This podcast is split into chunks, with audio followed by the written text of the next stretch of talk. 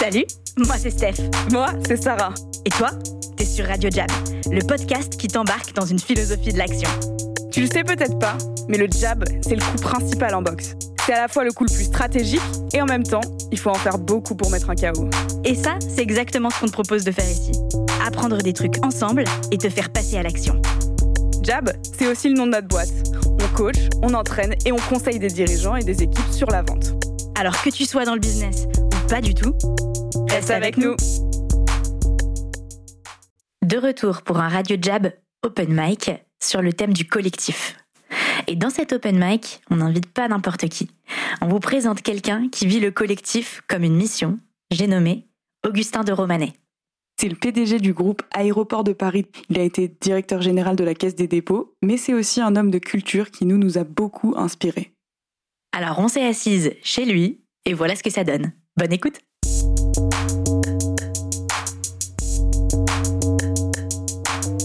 Bonjour Augustin. Bonjour mes amis. Euh, nous sommes ravis de vous avoir sur Radio Jab euh, pour parler aujourd'hui d'un sujet qui est le thème du mois et qui nous est cher et à vous aussi, c'est le collectif. Euh, ben, peut-être la première chose qu'on voulait savoir, pour parler du collectif, on avait envie de vous demander une œuvre qui vous parle à ce sujet et qui illustre ce que ça représente pour vous, cette notion. Alors en fait, je n'ai pas à répondre tout à fait à votre question, je vais vous parler d'une œuvre qui me chante. Parce que, au fond, un bon exemple de, collectif et de, parabole du collectif, c'est le chœur musical. Quand vous avez un chœur, par exemple, il y a deux jours, j'ai couillé le requiem de Mozart, mais vous avez la messe à 40 voix de Strigioni, vous avez les chœurs en général sont une très bonne illustration de ce qu'est un collectif. C'est-à-dire d'abord une grande diversité de taille, de talent, de formes. Euh, vous avez des ténors, vous avez des altos, vous avez des barytons, vous avez une multitude de sopranos et de soprani, etc.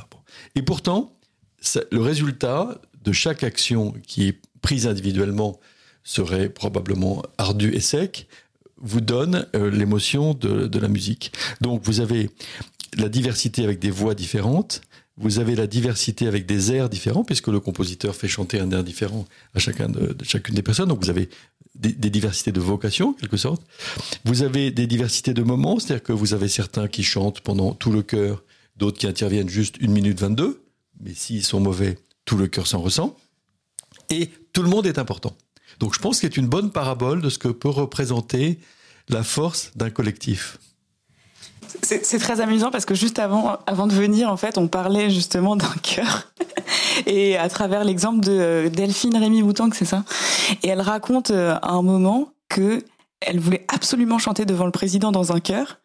Et au contraire, elle n'a pas vraiment joué collectif parce qu'elle avait une voix terrible et elle s'est mise devant pour euh, chanter devant le chanter devant le président de la République. Donc ça me fait penser à ça parce qu'on parlait de ça juste avant. si, si dans le collectif il y a une seule voix qui déraille, c'est l'intégralité du train qui déraille. Et ce que ça pose aussi comme question intéressante, c'est le rôle de, des individualités dans le collectif? Parce que chacun a envie de faire valoir un petit peu euh, sa personnalité, son point fort, ce qui le rend unique. Et, à quel, et comment on réconcilie bien ça avec l'objectif du collectif? Comment les individualités s'expriment sans compromettre justement euh, l'objectif? Oui, et d'ailleurs les, les commentateurs de football, et le monde de football l'a bien compris, qui accordent presque, presque autant d'importance aux passeurs buteur. Et donc la fonction de passeur en soi est une fonction très très importante. c'est drôle parce qu'on en parlait aussi, parce qu'on parlait du PSG qui a recruté plein de belles individualités, mais pourtant en collectif, euh, bah, il gagne pas tout quand même. Ce qui nous intéressait aussi, c'était que nous, à notre niveau, on a souvent des collectifs euh, assez petits. C'est-à-dire, euh, on a des, collectifs qu'on connaît, la famille, l'entreprise, et puis nous, on travaille dans des entreprises relativement petites. Et ça nous intriguait de comprendre un petit peu ce que ça voudrait dire le collectif à une plus grande échelle, et notamment euh, comme vous, vous avez pu l'expérimenter euh, à plusieurs milliers peut-être. Alors, je vous ferai une réponse en deux temps. Le, premier point pour le collectif euh, sur une grande échelle, c'est de donner la fierté. La fierté est une des valeurs qui peut, de façon top-down, se, diffuser le plus facilement, le plus facilement parce que euh, la fierté, c'est quelque chose qui ressort d'un objectif élevé, extrêmement simple, qu'on fait partager à tout le monde. Lorsque je suis arrivé au sein du groupe ADP, sans délai, j'ai souligné que nous avions un métier qui était le service, que le service, ça n'est pas la servitude, et que nous devions être fiers d'être au, service des autres. Euh, by the way, je rappelais que notre capitalisation boursière était quatre fois supérieure à celle de notre principal client Air France et que nous n'avions pas de raison d'être complexés vis-à-vis des compagnies aériennes qui, spontanément, sont un peu plus chics.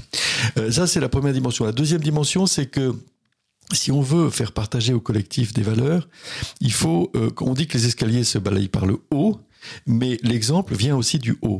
Et récemment, j'ai fait une expérience lors d'un séminaire de mon comité exécutif euh, assez fructueuse, qui a consisté à me dire que il fallait que je mette en résonance les hautes valeurs de mon entreprise avec les hautes valeurs de mes collaborateurs. J'ai des objectifs élevés pour mon entreprise. Être la meilleure entreprise d'hospitalité aéroportuaire dans le monde d'ici quelques années.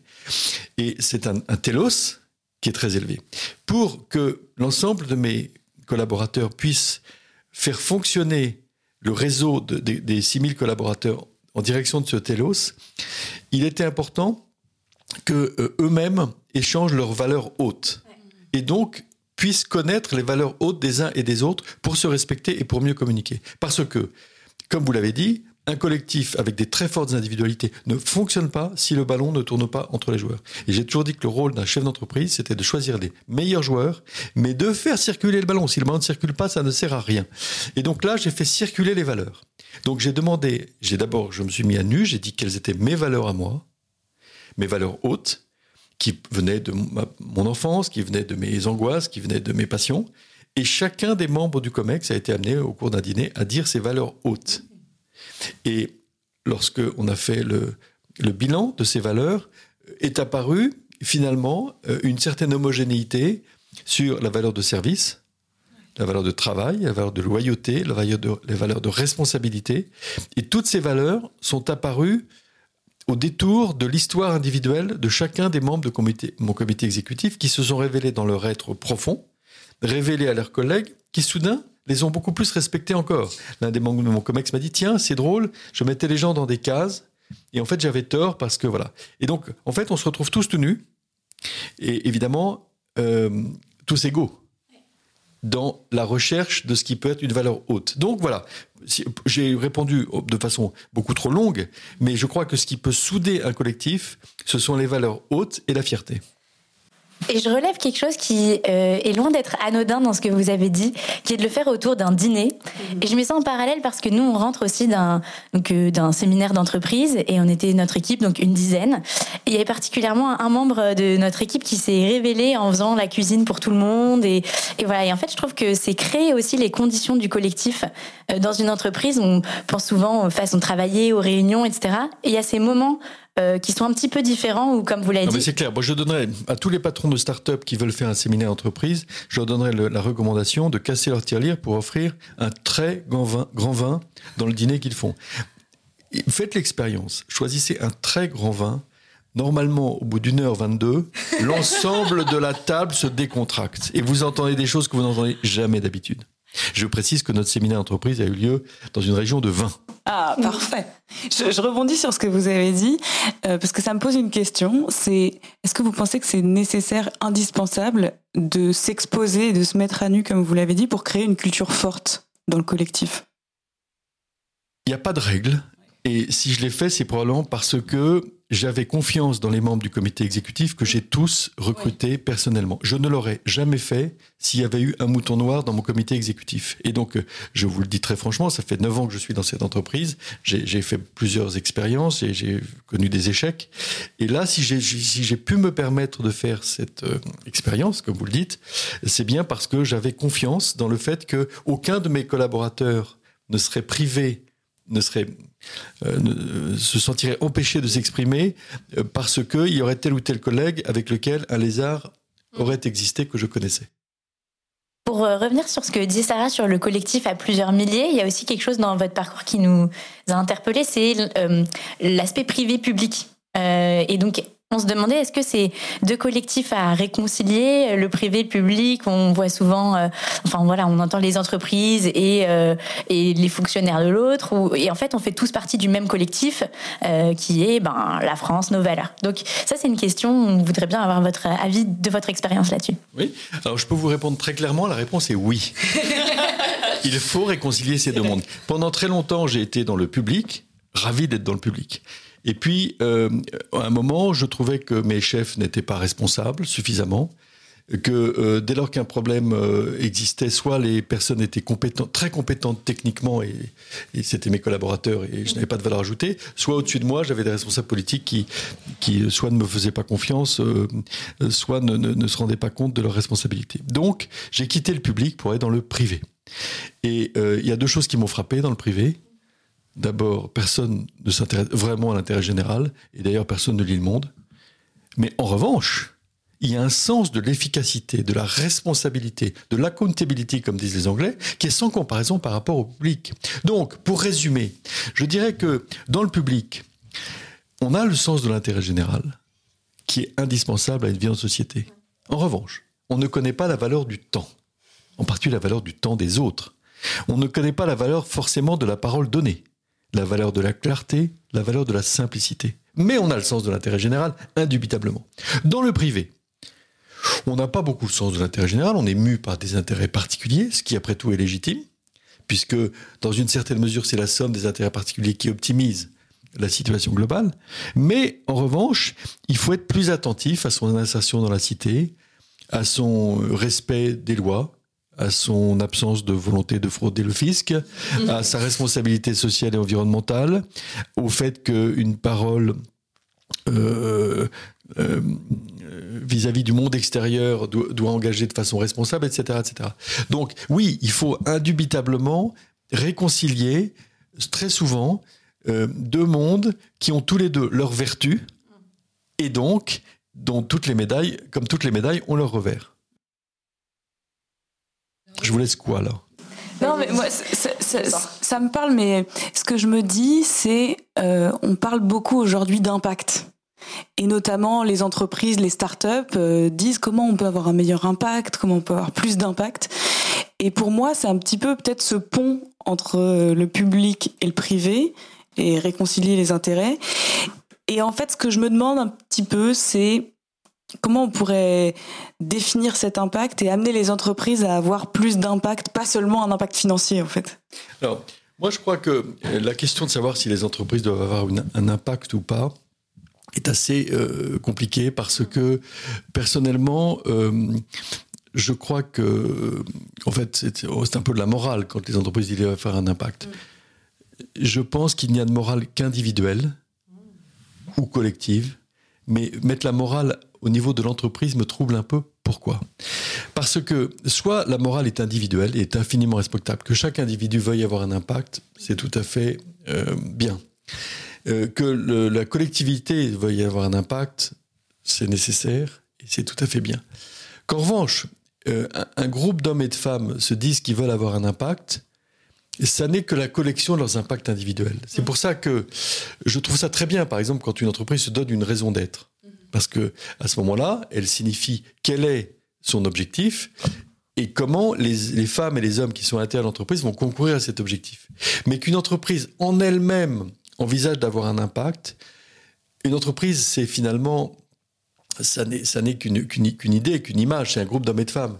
je, ne voudrais pas donner à l'entreprise plus de valeur que ce qu'elle n'est, c'était une collection d'hommes et de femmes. Imaginez que demain matin, euh, les GAFAM ou les BATX se mettent à dire qu'elles font ceci au nom de je ne sais quel impact, je ne sais quelle morale. Qui va les contrôler? Je pense que ça n'est pas aux entreprises de dire le bien. Et donc, je pense que c'est bien que les entreprises veuillent faire le bien, mais c'est même enfin, tout à fait légitime que des startups ou des entreprises plus grandes disent je suis là pour améliorer la situation de telle catégorie de personnes, etc. etc. Mais normalement, c'est le rôle de toutes les entreprises d'assurer le meilleur service possible. Parce que si l'entreprise ne donne pas le meilleur service possible, eh bien, il n'y aura personne pour acheter leurs produits.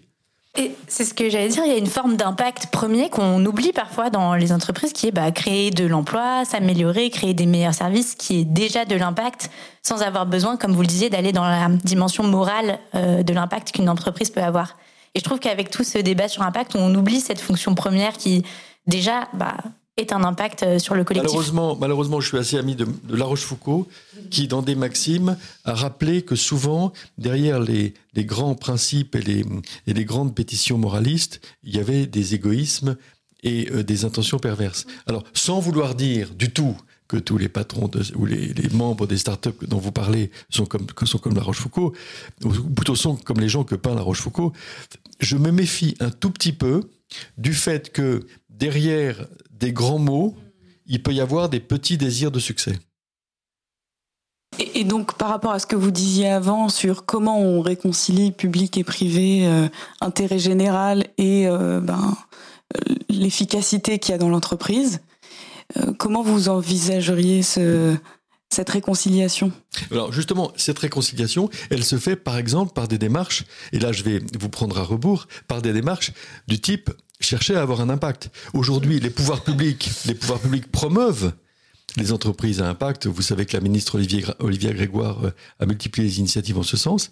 Et je trouve ça bien que les entreprises aillent dans cette démarche qui consiste à se demander comment elles peuvent mieux faire encore. Si demain matin, je crée une entreprise de sacs à main, de chaussures et de gants en cuir, et que je fais le meilleur produit de la Terre qui est acheté par tous mes clients, je trouve ça encore mieux si je fais ça en recrutant 5 à 10% de travailleurs handicapés, si je fais ça en prenant des alternants de quartiers difficiles, si je fais ça en veillant à respecter un recrutement aussi diversifié que possible, et si je veille à ce que mes déchets soient traités de la façon aussi écologique que possible. Donc, ce que je veux juste dire, c'est que euh, le, le, dialogue entre les pouvoirs publics et les entreprises doit être permanent sur ces questions d'intérêt général, mais il me semble, c'est une des leçons que j'ai tirées de mon passage à la Caisse des dépôts, l'intérêt général n'appartient à personne. Et le jour où vous voyez quelqu'un qui commence à s'ériger en parangon de vertu, à ce moment-là, n'allez pas relire La Rochefoucauld, mais Molière et le Tartuffe. Donc plutôt dans les moyens que dans la visée, c'est ça que vous dites? Non, il faut avoir une visée de faire le bien. il faut utiliser tous les moyens possibles, mais je suis très prudent quant à l'appropriation de l'intérêt général ou de la bonne morale. Oui, et souvent, souvent, en fait, on fait pas la différence. Mais dire que il faut très, il faut énorme, il faut, il faut se méfier du fait que derrière des, des, grands discours de moralisation peuvent se dissimuler quand même à tout moment des objectifs beaucoup plus téléologiques de, de, de gains financiers ou de profit. Et c'est cette euh, gymnastique qui est très intéressante par rapport à ce qu'on disait tout à l'heure, où d'un côté, on a besoin de nos valeurs morales, de les travailler en équipe, comme on disait, et d'un autre côté, euh, sans perdre de vue euh, l'objectif premier ou sans laisser ces valeurs-là devenir, comme vous le disiez, notre totem qu'on va aller imposer au monde, quoi. Exactement. Il faut, il faut travailler ces valeurs, et comme parmi ces valeurs, il y a l'humilité et la modestie, eh bien, c'est en fait, on en permanence, on, remet l'ouvrage sur le métier pour se perfectionner en prenant garde à ne pas finalement euh, être un contre-témoignage en devenant un tartuffe. Et si on élargit un petit peu encore euh, la question à quel collectif on a envie de construire pour relever les challenges qui nous attendent, euh, pour construire bah, ce monde de demain, comment vous voyez le collectif qui va faire ça?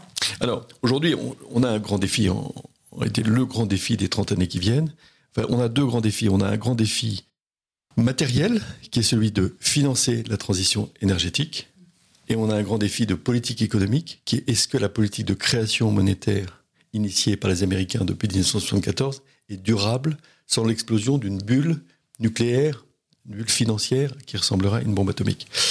Et la question du collectif ou du marché est très intéressante parce que on doit aujourd'hui se demander si la transition énergétique pourra vraiment être financée uniquement par le marché ou si, elle ne faut pas, il ne faut pas aussi qu'elle soit financée euh, par la collectivité. Vous vous souvenez qu'on a fait financer Eurotunnel par le capital risque, on a ruiné une génération d'épargnants. Donc il y a des investissements de très long terme dont la rentabilité n'est pas assurée et qui sont probablement plus du domaine du collectif que du marché. Je prendrai l'exemple du nucléaire si le nucléaire a pu se développer en France, c'est bien parce que c'est l'État qui l'a financé.